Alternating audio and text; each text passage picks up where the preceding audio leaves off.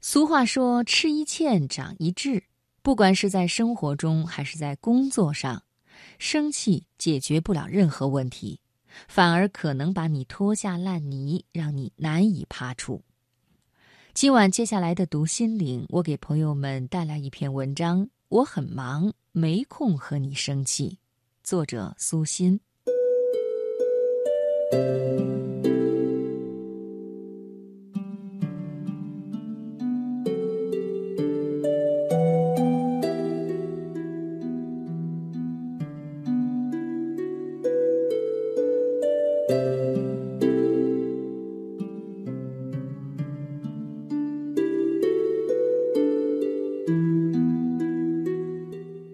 昨天下班后，我和朋友在咖啡店谈约稿的事。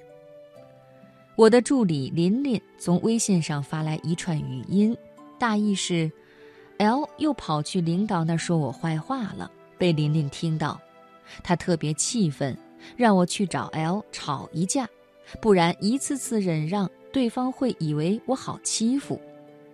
我只听了一条就关掉了，继续和朋友聊天。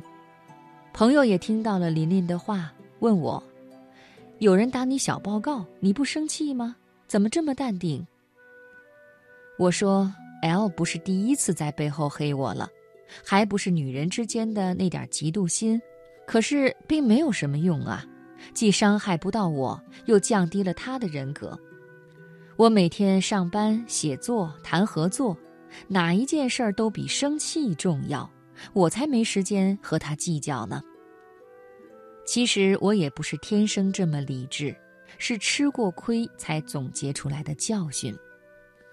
几年前，我还在市场部接到一份投标邀请函，是一个很大的单子。两天后开标，我把细则发给总经理，他召集有关部门负责人紧急开会。要求大家在最短时间内拿出方案，做出标书去竞标。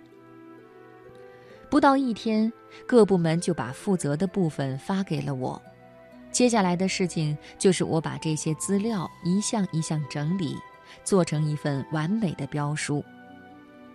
就在前一天的碰头会上，L 竟然对我做好这份标书的能力提出质疑。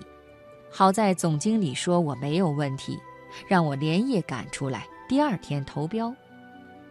可我当时被 L 气得完全失去了理智，恨不得当场和他大吵一架。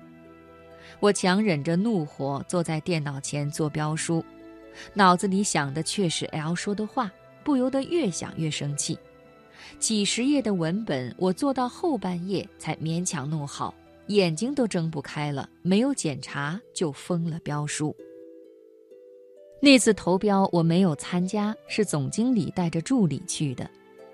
我忐忑不安地把标书交给总经理助理，让他有事情跟我打电话沟通。我根本静不下心上班，只想着投标现场。毕竟那份标书我都没有检查，真怕关键地方出了错。真是怕啥来啥。上午十一点钟，手机来了一条消息，是总经理助理发来的。怎么那么多纰漏？老总脸都气绿了，估计这次我们中不了标了。我脑袋嗡的一声，完了！这些年老总一直栽培我，上个月还说要提拔我，估计黄了。这个倒还不必太纠结。重要的是，我努力经营了多年的好形象一下子破灭了。我开始懊恼地想：要是不受 L 的影响，不就没有这事儿了吗？这下好了，正好遂了他的心意。生活中越是优秀的人，越是容易被人羡慕、嫉妒、恨。我有一位作家朋友，曾经在一个很清闲的单位工作，因为他努力又积极。受到过很多人的冷嘲热讽。他说自己也不是不生气，但心里想着自己的梦想，真是没有时间计较。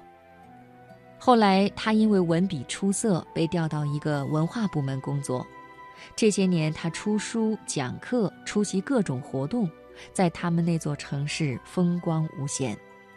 他当年的同事们已经很少说三道四，更多的是说与他关系多么多么密切。朋友说：“这世界有时很滑稽，有些人出现在你生命中，似乎就是专程给你添堵的。你不要被他们牵扯太多精力，你需要做的是要让他们尽快淡出你的人生。有人重伤了你，并不是必须要去和他撕一把才能出气。对一个人最狠的报复，不是降低自己的格局和他吵架。”而是给他一个永远高攀不上的背影。人这一生最宝贵的就是时间，要把它用的有价值，要么谋生，要么谋爱，要么用来华丽转身。要是都用在讨厌的人身上，真是亏大了。叶落要在阶前，月弯要在眉梢，把时间用在喜欢的人和事上才好啊。